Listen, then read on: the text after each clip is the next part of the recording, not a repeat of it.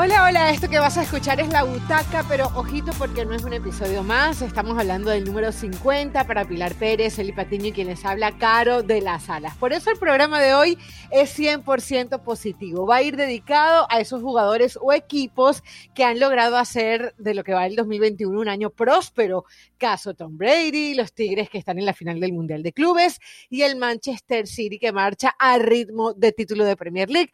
Así que felicidades chicas, qué alegría haber llegado hasta aquí de la mano de ustedes y de la mano de toda la producción de ESPN Deportes. 50 episodios, wow. Se dice fácil, gente, pero no lo es y sobre todo cuando arrancamos esta butaca ESPN y tan solo tres meses después teníamos una pandemia encima. Así que la verdad es que estoy muy feliz de haberlos compartido con ustedes, de poder hablar de todos los temas que hemos hablado en estos 50 episodios. Y sí, hoy es día de festejar, no solo eh, que la butaca esté en este episodio, sino que alrededor hay muchas noticias positivas en diferentes disciplinas. Hay que hablar de cosas buenas, Pilar Caro, y la verdad que ha sido un gusto compartir con ustedes 50 semanas, que parece fácil, pero no lo es, 50 episodios donde hemos estado de acuerdo, donde hemos discutido, pero siempre en pro del deporte y de la buena charla. Y como lo dices, Pilar, en esta nueva normalidad fue un podcast que cayó como niño al dedo, ¿no? Para todos eh, los cambios y toda esta modificación que nos ha presentado la vida, pero bueno, a través de este podcast que es la Butaca ESPN, que lo hemos hecho con todo el amor, con toda la preparación y el cariño para ustedes. Y hoy cumplimos 50 episodios. Y como dicen, los que faltan, yo sé que es temprano, abran la cerveza, prepárese un mojito, lo que usted guste a esta hora. Y vamos a hablar de cosas positivas, porque este podcast así lo amerita. Así es, y justamente con ese amor y con esa preparación comenzamos a hablar del el último campeón de la NFL, de ese supertazón en el cual estuvo Pilar Pérez. Por cierto, Pili, felicidades por ese trabajo que hiciste. Qué envidia, además, eras la envidia del mundo porque estabas ahí en el lugar de los hechos, además, en un eh, Super Bowl que era completamente diferente porque obviamente solamente podían estar, creo que eran siete mil personas, ¿no, Pili? Eh, pertenecientes a enfermeros, a doctores que además bien tenían... 1.500 de trabajadores de la salud, pero en realidad dentro del estadio hubo 24.835. Oh, con razón, con razón se veía tanta gente, ¿no? Menos del lo cierto es que ese supertazón tuvo un nombre y apellido. Tomás Edward Patrick Brady, el californiano de 43 años, que ha llegado a siete anillos, o sea, prácticamente ya no le caben en la mano. Después lo va a tener que utilizar en los dedos del pie o se lo va a tener que dar a su esposa para que los use. Pero mm, es increíble porque recordando justamente que estamos llegando a este episodio número 50 de la butaca, recuerdo que cuando se hablaba del comienzo de la NFL, muchos apuntaban a que la decepción iba a ser justamente los Buccaneers de Tom Brady. Mucha gente no le tenía fe y era normal dentro de todo que dentro de las predicciones leyéramos cosas como eso por la manera como sale de los Patriots, porque no era fácil de alguna manera eh, eh, acumular todo lo que había hecho durante esas dos décadas. Eh, pero la pregunta no es qué es lo que pasó, que ya todos lo sabemos, Pili, sino cómo pasó, cómo llegó otra vez Brady a convertirse eh, en, el protagonista de todo esto.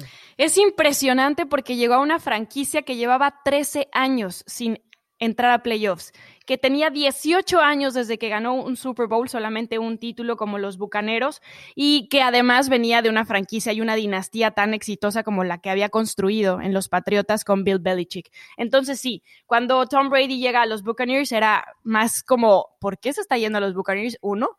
Y dos, no va a poder hacer mucho, ¿no? Pero claro que se puso todo un plan en el que el gerente general Jason Leach es muy protagonista porque además de Brady este año llegó Rob Gronkowski, que era su gran aliado en los Patriotas y que llegó a los Buccaneers después de haberse retirado, porque incluso ya era comentarista. Llegó un Antonio Brown, un hombre muy polémico en la NFL, pero que no podemos negar eh, la calidad que tiene como jugador.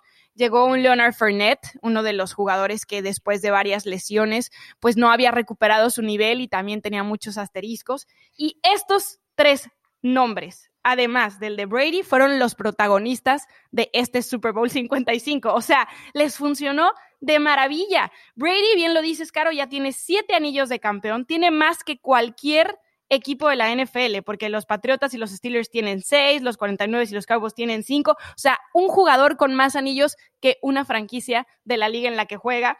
Eh, llegó a su décimo Super Bowl. O sea, al final todas las preguntas que nos hacíamos de quién era el cerebro de esa, eh, eh, de esa dupla Belichick-Brady, nos ha quedado claro, ¿no? Los Patriotas dónde se quedaron y Brady hasta dónde llegó. Es que la de Brady es impresionante. Eh, la verdad que ves todos los récords que termina eh, rompiendo y yo creo que esa pregunta que nos hicimos cuando termina el Super Bowl, Pilar Caro, y no sé si pasó por su mente, falta más, falta más de Tom Brady, porque de pronto lo ponen en la élite no solamente del fútbol americano, ¿no? Sino del deporte eh, a nivel mundial, junto a los mejores, porque eso es Tom Brady, porque a sus 43 años se convierte por quinta vez en el MVP, en el jugador eh, más valioso, aparecer en 10 ocasiones en un Super Bowl, puede parecer, ¿no? Que eh, es cosa sencilla, 10 Super Bowl, pero mantenerse en esas tres décadas me parece que, es algo complicado y que él se ha mantenido a un grandísimo nivel.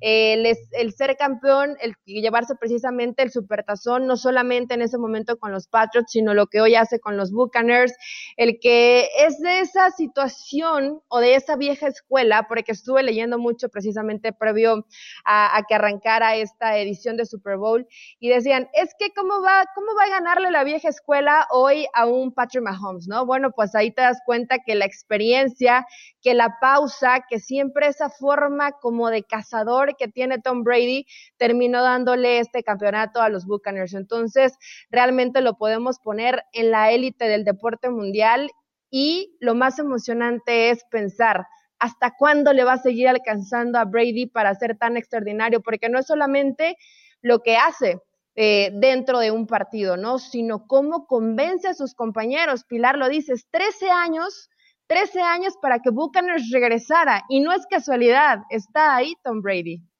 Y es que es impresionante, Pili Eli, porque pareciera que la sola presencia de Tom Brady le hace creer a los demás que es posible. Y es normal, porque tú puedes tener estrategia, puedes tener dinero, puedes tener jugadores, puedes tener coach, pero a veces tener un, una lastra tan pesada, lo, comentabas tú, Pili, de tantos playoffs sin clasificar, es como que te hace perder la esperanza. Y cuando dices, bueno, si Tom Brady llegó, ¿por qué no podemos eh, lograrlo? Algunos comparaban lo de Brady con Mahomes y bueno, los que son eh, pro Tom Brady, que tampoco son demasiados, hay que decirlo, porque eh, tiene esto también, ¿no? Y, me dejarás tú mentir, eh, no me dejarás tú mentir, Pili, si decimos esto, ¿no? pareciera que Tom Brady tiene una carrera en la cual em, se puede hacer una película. El chico comenzó Totalmente. Eh, comenzó eh, siendo escogido en un draft después de 198 jugadores, hasta que llegó eh, Belichick y le dice, bueno, sabes que voy a confiar en ti. Y tenemos 20 años hablando del mismo hombre. Estamos hablando, o sea, estamos hablando hace 20 años del mismo Tom Brady, un tipo que ha llegado a 10 finales, un tipo que se ha llevado 7 anillos, o sea, su sola presencia, si alguien tenía la duda, ya es garantía de algo importante puede pasar impone, impone demasiado y además es un líder de esos que no solamente se ven dentro del emparrillado, sino fuera. Muchos de sus compañeros decían que una noche antes les estaba mandando mensajes diciéndoles, hey, vamos a ganar esto, hey, vamos a ganar esto. O sea, como diciendo, tranquilos, duerman bien porque vamos a ganar esto. De hecho, después en el festejo, varios de sus compañeros empezaron a, a postear historias en el locker, ¿no? Festejando y Tom Brady estaba ordenando su maleta y decía a uno de ellos, miren, ahí está Tom, eh, eh, como si nada, que son siete anillos de Super Bowl, no sé qué, ¿me entiendes? Mientras que muchos de ellos, bueno, pues llevaban mucho tiempo sin ni siquiera entrar a playoffs. Y es que Tom Brady tiene eso, porque si llegó Rob Gronkowski, un hombre que ya estaba retirado, que estaba siendo comentarista, y si volvió a entrar de nueva cuenta, como jugador a la NFL con estos Buccaneers fue porque Tom le habló y le dijo, mira, te necesito, esta es una sociedad muy importante la que ellos tienen, ganaron tres Super Bowls con los Patriotas, ahora se reencuentran y justamente de Gronk se, se pedía mucho más porque no lo habíamos visto a lo mejor em, tan activo en los playoffs hasta este Super Bowl 55 cuando tiene esos dos pases de anotación. Gronkowski estaba jugando, estaba haciendo lucha libre, tengo entendido también, ¿no? en, un momento estuvo eh, por la WWE. qué locura. No, no era, no era su mejor versión, ¿eh? no sé si lo llegaron a ver, pero creo que preferimos verlo en el emparrillado por, y además, bueno, comenzaban esto y también lo de lo de Brown que prácticamente le dijo, compadre, vente a mi casa, acá yo, acá yo te doy, bueno, que es una mansión, ¿verdad? No, creo que le falten habitaciones a Tom Brady, eh, pero digo, es... De hecho, vive en la que, era la mansión de Derek Jeter. De Derek Jeter, exacto. ¿Cómo puedes eh, llegar a convencer de esta forma, no? O sea, estoy con este grupo, llego a los Buccaneers, es mi familia y de aquí vamos hasta el final. Yo creo que es realmente lo que tiene ese peso distinto y lo que puede llegar a conseguir Tom Brady, ¿no? Que yo creo que desde el día uno, y si no mal recuerdo, yo, fue la, yo fui de las que dije que los Buccaneers podrían ser la decepción. Estaba tan convencido que lo iba a lograr que fue haciendo como cada uno eh, de los cimientos, ¿no? Para que al final pues, se pudiera conseguir este Super Bowl algunos les gustó, a otros no tanto, también hay que decirlo, Pili, el, show de medio tiempo, cómo me ha causado risa los, los memes y, lo divertido que ha sido. Pero sí fue demasiada la diferencia, ¿no? y aquí a lo mejor irnos con, contigo, que lo sigues mucho más de cerca. No se imaginaba que fuera tan aplastante. Yo por lo menos cuando hice mi pronóstico dije, ah, cuatro o cinco puntos de diferencia, pero ver la manera tan determinante en cómo ganó Buccaneers, creo que sí fue un balde de agua fría para todos, ¿no? Aparte que todo el mundo daba favorito a Kansas City, ¿no? O sea, la gran mayoría. Sí, era favorito desde el inicio, desde que se supo que llegaban los dos. Mi pronóstico fue 34-27. O sea, me quedé muy lejos de esos nueve que anotaron los jefes de Kansas City. Y es que sabíamos que su eh, línea ofensiva llegaba con muchas bajas porque desde el inicio de la temporada eh, tenían jugadores que decidieron no participar en la temporada. ¿Quién se iba a imaginar que iban a estar repitiendo Super Bowl? Probablemente ellos no. Uno de ellos, médico, Tardif, que decidió quedarse ayudando en las primeras líneas de, defensa contra la pandemia y no jugar al fútbol americano, lo cual es de mucha honra, ¿no? Después fueron perdiendo en la semana 5 a Osemel, en la semana 7 a Schwartz y por último a Eric Fisher, que lo perdieron justo en los playoffs. Entonces sabíamos que dentro de la línea ofensiva iban a tener muchas bajas y que eso iba a tener a Patrick Mahomes un poco desprotegido. Los Buccaneers hicieron un plan perfecto para presionar a Mahomes.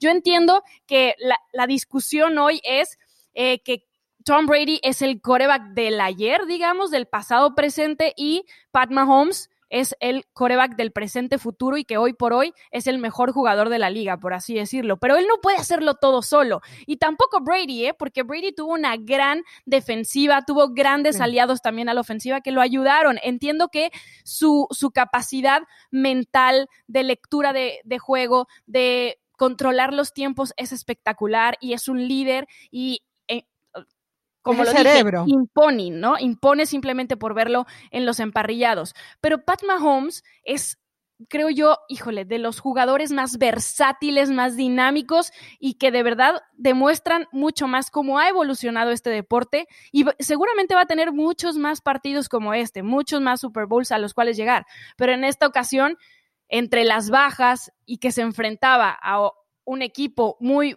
completo y con Tom Brady a la cabeza, no se podía hacer mucho, ¿no? No, y está bien que, y me parece súper válido que hables de Mahomes en este momento, porque hay unos que lo están destruyendo literalmente, o sea, lo típico, ¿no? Eres el mejor cuando ganas, eres el peor cuando pierdes, y hablar hoy de Mahomes y el futuro que le ves también es bien válido, pero lo cierto es que en esta historia de Tom Brady, eh, ya hablábamos del, del, lejano 2000 como el año en el que lo toma eh, los Patriots y al final, bueno, se termina convirtiendo en leyenda. Hay que decir que hay gente que todavía ve lunares en la pared blanca, ¿no? Que hay gente que tú sabes, siempre le está buscando, eh, eh, que, le busco para quitarle algún mérito, ¿no? Se ha hablado del tema de los tientos políticos, porque ha apoyado a Donald Trump en su momento este, para, para lanzarse a presidente, se ha hablado del tema de los famosos balones desinflados en el año 2015, pero mi pregunta, más allá de eso, y, y entendiendo que obviamente no va a ser perfecto, y él mismo lo ha dicho, no soy perfecto, tengo, tengo mis defectos, ya podemos poner para ustedes a, Brady en la misma escalafón de un Michael Jordan, por ejemplo, que también eh, tuvo seis títulos de la NBA, entendiendo que no es un deporte tan universal, pero para lo que significa por lo menos para este país. Yo creo que cuando lo dividimos por disciplina, sí, Tom Brady está en la cima de su deporte. El asunto es cuando ya se le compara con los mejores de otras disciplinas, porque primero no lo puedes comparar tal vez con un qué sé yo, un Roger Federer, un Usain Bolt, un Michael Phelps, porque eso lo hacen individuales, ¿no? Claro. Y tal vez con Michael Jordan, que es lo más parecido por los títulos, por los MVPs, por lo que sea, pues lo puedes hacer, porque, pero cada uno en su disciplina, no se puede comparar el fútbol americano con la NBA, ¿me entiendes? Entonces, yo creo que de su disciplina sí lo está, pero ya en cuanto a si es el mejor deportista de todos los tiempos, de todas las disciplinas, tendrías que decir, Brady es el mejor jugador de, es mejor jugador de fútbol americano que lo es Roger Federer de tenis, es el mejor jugador de fútbol americano que lo fue Jordan de básquet. O sea, ya cuando lo pones así, a lo mejor no hay punto de comparación, ¿no? No, digo, no puedes, para empezar, no podemos mezclar un deporte individual a uno colectivo, porque al final, aunque eh, Tom Brady sea el que marca la diferencia, hay compañeros que lo soportan, que lo apoyan y que lo llevan hasta el final para conseguir el Super Bowl eh, y para conseguir los anillos. Entonces, sí, por supuesto que se sienta en la mesa de los más grandes y sobre todo por una eh, situación que creo que sí hay que destacar. En tres décadas, seguir siendo el mejor no es tarea fácil, porque lo de Michael Jordan fue durante 10 años con los Bulls y también fueron seis campeonatos, etcétera, pero más allá de eso, creo que mantenerse de esa forma en el tiempo y que te aferres a la vieja escuela y que tengas esa forma que te caracteriza y que te hace tan ganador y lo lleves hasta el final con 43 años convirtiéndote el jugador eh, más veterano en ganar un Super Bowl, creo que tiene un mérito importante, con dos equipos, que solamente hay dos en la historia, Pilín, o sea, no, no es cualquier cosa, ¿no? Podríamos decir, bueno, pero es que el equipo ya estaba armadísimo y, tuvieron continuidad, no sé qué, pero llega un equipo que ni siquiera era un equipo ganador, claro, trae gente y piezas que, que él consideraba que le podían funcionar y la, la, la franquicia se las compra, le dice, órale, va, pero conseguirlo en la primera temporada es una locura. Sí, sí, no, y de hecho, eh, yo estaba escuchando, les hacía esa pregunta sobre Tom Brady, porque yo estaba escuchando un programa de España de fútbol, y de pronto salió el tema de Tom Brady, yo dije, bueno, el, el primer punto a su favor es que en España están hablando de NFL, en un lugar donde no se conoce, pero lo que iba a encontrar que decía el hombre, decía, a mí no me hablen de ese deporte, que la mitad del, más de la mitad del mundo no sabe ni de qué se trata ni cómo se juega, y además que su mejor jugador sea un hombre de 40 tres años deja mucho que desear. Obviamente, obviamente era un comentario muy superficial, pero hay gente que literal lo ve así. El tema es que yo solamente les dejo este numerito. 218 nombres han acompañado a Tom Brady en las diferentes finales. Cuando han quedado campeón hay una constante y ese es Tom Brady. Así que algo tiene el hombre y no es en vano esos siete anillos. Pero chicas, pasemos de Tom Brady, que yo creo que eh, la mayoría de los, comentarios tienen que ser positivos el día de hoy, a eh, Tigres. Eh, ahí sí vamos a hablar de equipo, pero hay dos protagonistas, que son Ricardo Ferretti de Oliveira y André Pierre Cristian Guignac. Me estoy poniendo con los nombres completos el día de hoy. Em, pero miren, eh, lo cierto es que es el primer equipo mexicano que pasa una final de un mundial de clubes y no es un tema menor. Y por eso hoy está en esa lista de quienes están robando los elogios. Yo sé que mañana va a ser la final, todos lo sabemos, y, y con el Bayern Múnich obviamente no es favorito, pero creo que vale la pena que hagamos un stop por haberle ganado a Palmeiras, un Palmeiras que sí deja dudas, pero bueno, al fin y al cabo lo hizo y lo hizo mostrando un buen fútbol. Sí, de acuerdo. Yo creo que em, con toda la polémica que hubo previo a su viaje, de si estaban representando a México o no, de si representaban a CONCACAF o no, que hayan llegado por primera vez un equipo mexicano a una final, de alguna manera se sintió un poco agridulce, ¿no? Porque de lo que más se habló fue justamente de eso, de, ah, el primer equipo mexicano llegando a una final y la polémica es de si representan a México o no. Claro que representan a México, porque independientemente de lo que diga un jugador o dos o lo que sea, sabemos la historia que tiene Tigres. ¿Dónde estaba Tigres hace una década? ¿Dónde se hizo Ricardo Ferretti? Eh, es un club, el mejor club de la última década en el fútbol mexicano. No por nada podemos contar sus cinco títulos de liga entre el 2011 y el 2020. Tenían una asignatura pendiente muy fuerte en competiciones internacionales, perdiendo además esas tres finales de CONCACAF, perdiendo esa final de la Copa Libertadores de la que todos nos recordamos contra River. Entonces creo que había trabajado mucho este equipo y se le cuestionaba al Tuca justamente por qué no apostaba más cuando estaba dentro de estas competiciones que hoy se merecen, uno, estar ahí y se merece México aplaudirle, no importa a qué equipo le vayas, que estén ahí, porque ha sido un trabajo constante.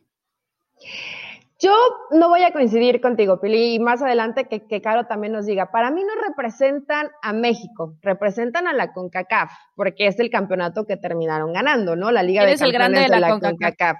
Entonces, eh, yo creo que ahí, bueno, evidentemente es el equipo que con todos los méritos llega para representar a un Mundial de Clubes. Tigres podría ser tal vez la media, hablando del fútbol mexicano, pero también creo que no todos tienen la nómina que tiene Tigres. Entonces, eh, para ser como realmente el reflejo del fútbol mexicano, tampoco lo veo cercano.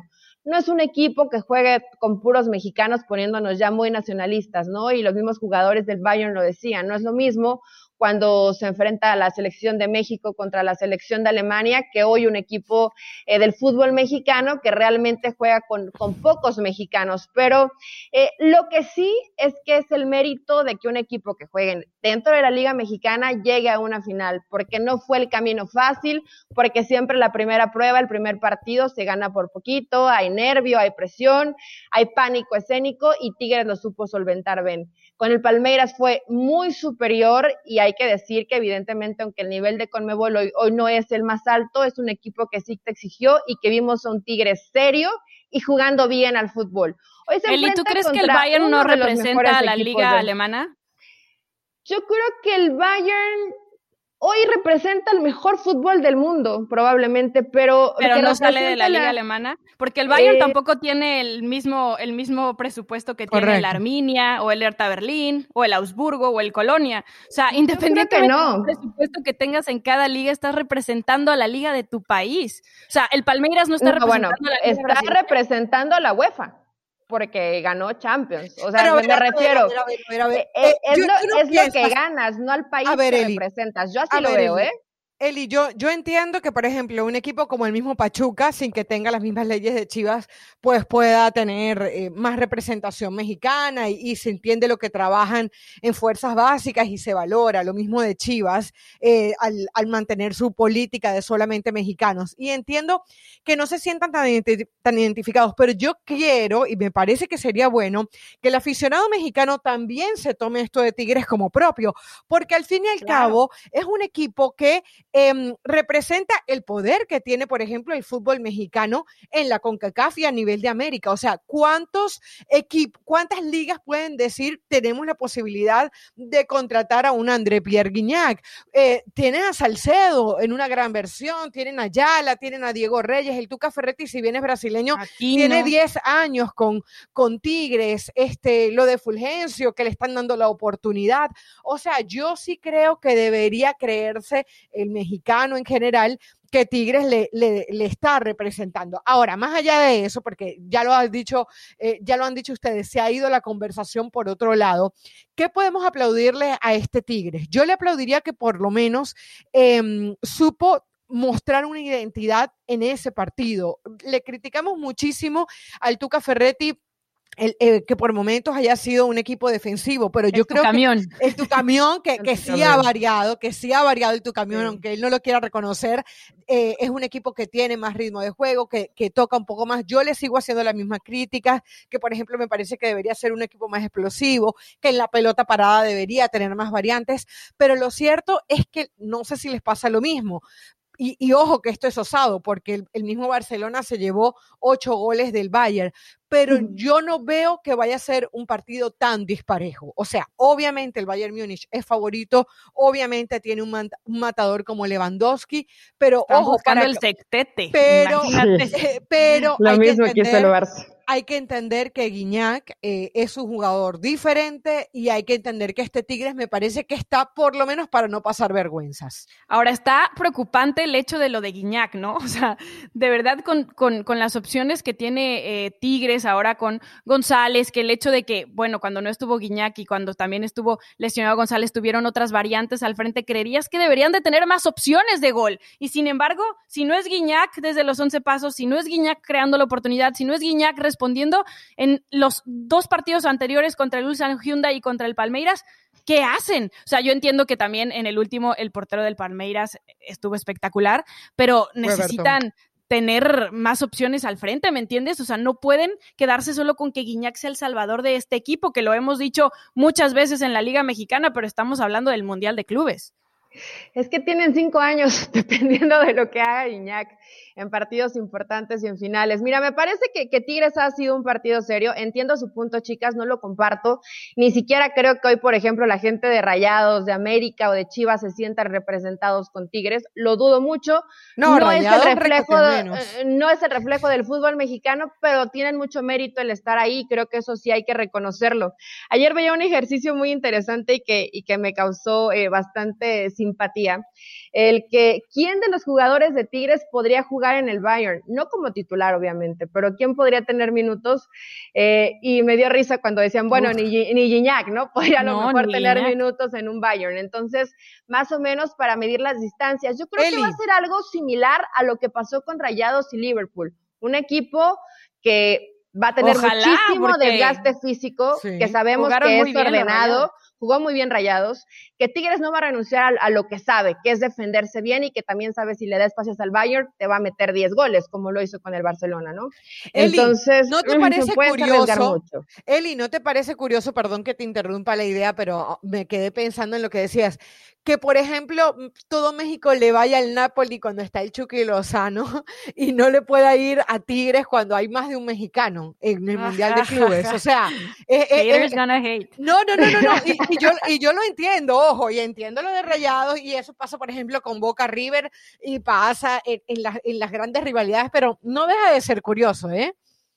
Pero, por ejemplo, ¿crees que en Brasil todos se sentían palmeiras, por ejemplo? ¿eh? No, Yo no, no creo. No, no, no, no, pero si, les dolió. Boca o River, diría Boca, ah, sí, que gane River. Obviamente que no. obviamente que no, pero sí les dolió, sí les dolió que un equipo mexicano le ganara a, a, un, a, un, equipo brasilero. Porque además me parece. Un equipo de la CONCACAF, dicen, un equipo mexicano le ganó a un equipo brasileño. Aparte, aparte, quedó muy mal Brasil representado con Palmeiras. Ya, ya se sabía para mí, eh, Palmeiras no jugaba a ver, no puedo decir que no jugaba nada porque es un equipo contragolpeador y muy efectivo, pero para mí no representa el fútbol brasilero. Con todos los brasileros que tiene, no lo representaba desde el punto de vista de juego. Pero, eh, perdón, Eli, te, te interrumpí. Comentabas lo de cómo veías esta final.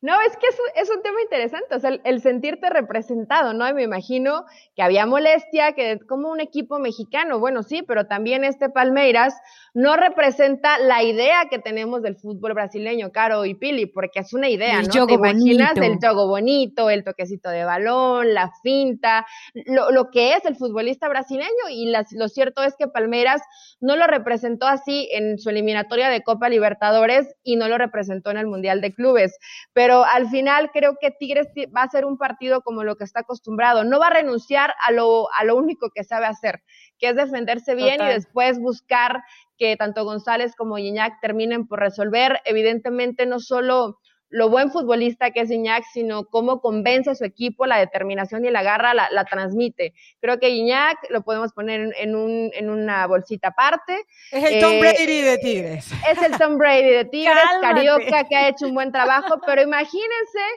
a Salcedo, por ejemplo, y a Diego Reyes marcando a Lewandowski. Bueno, va a ser, va a ser tarea difícil, ¿no? También hay que, hay que ver las, las debidas proporciones de lo que, eh, de la exigencia del fútbol mexicano y lo que significa el Bayern. Chicas, es fútbol, y yo sé, y he leído, y sobre todo de gente que, que es aficionada de Tigres, es que es fútbol y todo puede pasar. La lógica nos dicta algo, ¿no? Pero es cierto, son 90 minutos donde un gol tempranero de Tigres y echar el tu camión y resistir hasta el final. Híjole, a ver si aguanta, ¿eh? una pregunta, una pregunta. me da miedo. Una pregunta, de Pilice la respuesta, pero Eli, si gana Tigres, si gana Tigres, ¿lo vas a celebrar? Vas, aunque, vas, aunque se vas a decir gol, gol. puesto que por lo menos un tuit va a poner. No, a ver, chicas, les, soy honesta.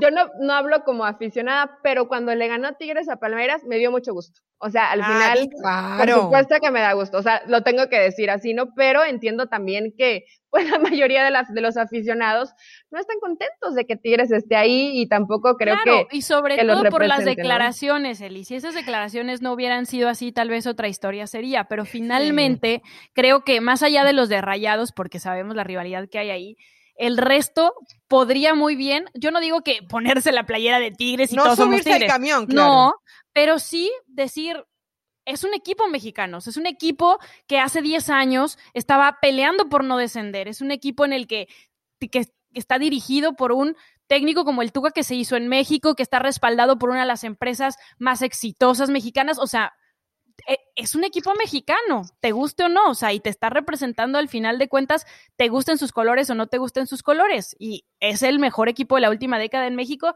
y está ahí, punto final. Yo solo les voy a dar un dato cero esperanzador, pero se los voy a dar. Ah. En los últimos 14 años del Mundial de Clubes, clubes europeos y mexicanos se han enfrentado seis veces. De esas seis, todas han sido para UEFA. Estos son los últimos 14, porque hay que recordar esa versión del Necaxa en el 2000, que le ganó al Madrid por ese tercer lugar, y de ahí, de, párenle de contar. Me parece que ha visto un lindo tigre, eso fue lo que puso en su cuenta de Twitter el Bayern Múnich. Obviamente la gente saltó, les recordó cuando México le ganó a Alemania en el último Mundial de Fútbol, Kimmich ha hablado al respecto, pero yo creo que se tienen que disfrutar esta final, porque al fin y al cabo es inédita para un equipo mexicano, hay que seguirle dando los elogios. Tigres, que no nos vaya a dañar nuestro podcast, les agradecemos que por lo menos hagan un partido digno. Este es el podcast número 50 y no queremos catástrofe porque si no, ahí se viene la avalancha de críticas. Pero chicas, vamos a pasar a nuestro último protagonista y elogiado del día de hoy, el Manchester City, que sí, ya había venido siendo tema de conversación, 21 partidos sin perder, el último partido que perdieron fue ante el Tottenham, y no solamente sin perder, 14 partidos ganando, porque muchas veces esos, esas estadísticas no, no pierdas de tal, bueno, ok, pero ¿cuántos partidos empató? A veces no, 18 victorias, 3 empates. Exactamente y la última de ellas, nada menos y nada más que al Liverpool, al cual le gana 4-1. Hay que decir que sin embargo Allison tuvo gran eh, culpa en ese partido. La verdad que el gol número 2 y 3 es increíble cómo se termina equivocando el portero de Liverpool, pero bueno, sencillamente tuvo una mala noche.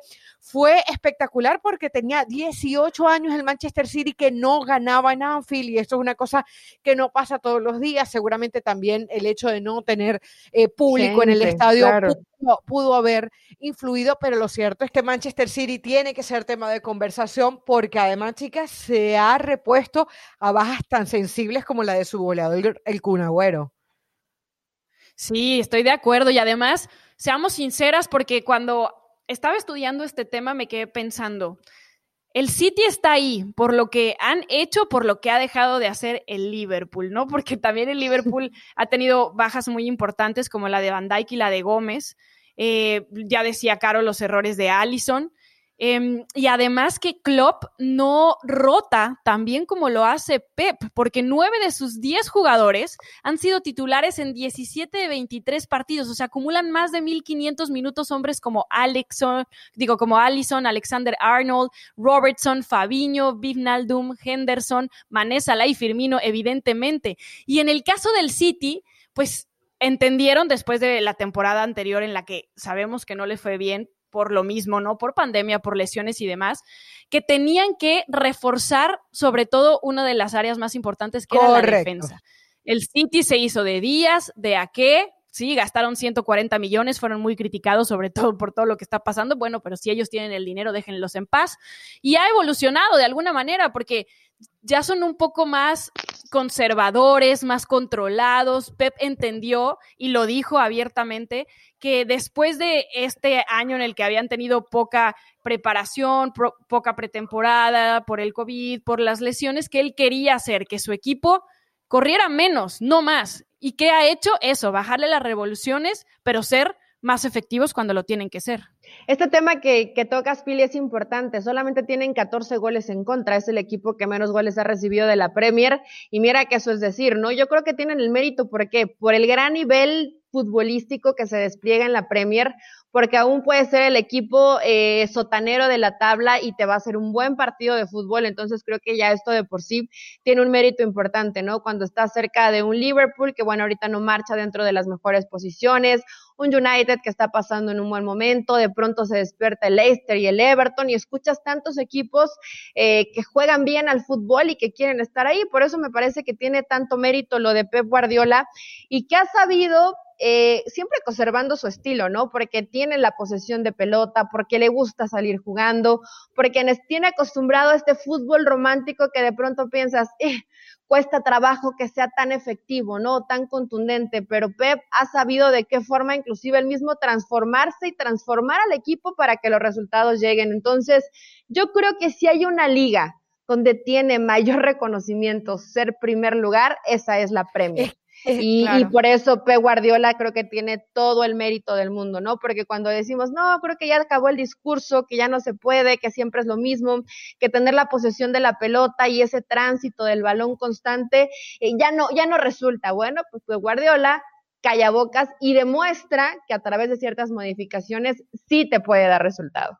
Y ustedes acaban de tocar dos puntos importantísimos y es cómo se invierte el dinero, que aquí yo sí me voy a volver una defensora de Pep Guardiola, porque, a ver, yo no estoy de acuerdo de que hayan estados detrás de equipos y que se invierta de esa manera tan desigual, pero sí le reconozco a Pep Guardiola que él va y paga mucho dinero por lo que él considera qué es lo que necesita exactamente su equipo. A ver, por ejemplo, un PSG se va por la última figurita del momento. Neymar, ¿cuánto cuesta? 222 millones, vamos a pagar todo por él. El Bayern Múnich, con todo y que respeto la filosofía del Bayern Múnich, que me gusta lo que plantea Luis Romenick, lo que, que entiendo que a veces se han aprovechado, entre comillas, por ejemplo, de un James Rodríguez o de un Coutinho que lo utilizan como préstamo y no pagan todo el dinero. Sí no me gusta que el Bayern Múnich, por ejemplo, siempre se vaya por lo mejor del Dortmund y debilite al rival cuando sabemos cómo vienen ganando en la Bundesliga. Pero en el caso de Pep Guardiola es muy diferente, porque él paga mucho dinero, o su equipo paga mucho dinero, pero por jugadores que de repente no están en la palestra. Un Rodri, por ejemplo, al, al mismo Kevin De Bruyne lo recuperó en su momento, le dijo, tú puedes llegar a ser el número uno con todas las lesiones que tenía, más allá de que sabemos el tipo de jugador que es Kevin De Bruyne. Hoy utiliza un canceló, a Stones lo recupera, Rubén Díaz hoy es un defensa de garantías en este Manchester City que ya comentaban ustedes lo importante que se necesitaba en, en, a nivel de lesión y lo de Foden, que además es una buena noticia para el fútbol inglés porque está potenciando a un jugador joven, que fue algo que lo caracterizó en el Barcelona, por ejemplo. Entonces, por ahí lo de Pep Guardiola muy bien. Y lo otro que me parece que es un punto muy importante es que si bien él no rechaza lo que es su filosofía, es un Manchester City más paciente a, pesar de que no era un partido de Champions League, a pesar de que no era un partido de, de KO, el partido estaba 0-0 al primer tiempo y no se apuró el Manchester City, que muchas veces pecaba de eso.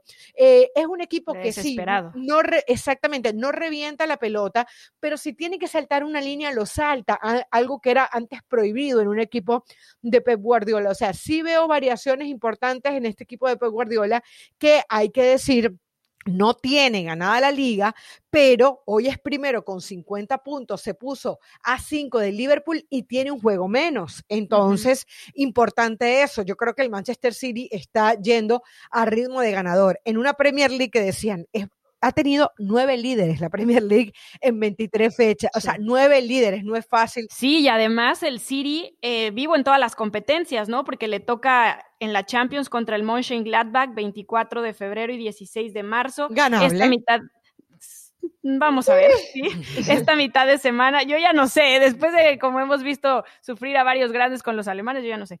Eh, el Swansea en la FA Cup y bueno, también está la Copa de, de, la Liga, en donde hasta abril tendrá actividad frente al Tottenham. Y otra cosa importante de lo que decías, Caro, que yo de alguna manera lo siento como una balanza, ¿no? Porque cuando el City sube, el Liverpool baja. Así fue la temporada pasada, el Liverpool arriba, el City abajo y esta vez también, porque mucho de lo que está haciendo Pep Guardiola con estos cambios y con, este, con esta eh, tranquilidad y con esta paciencia es ser menos predecibles, que es lo que ya no le está pasando a Liverpool, que la gente ya sabe quién va a jugar, cómo van a jugar, cuál va a ser el ritmo en que les van a jugar, quién va a hacer qué movimiento. Entonces, eso le ha funcionado también a Pep, porque antes era muy predecible. Bueno, Todos somos Team Pep Guardiola, el que utilice, por ejemplo, a Foden como un falso 9, son de las cosas que creo que terminan por sorprender.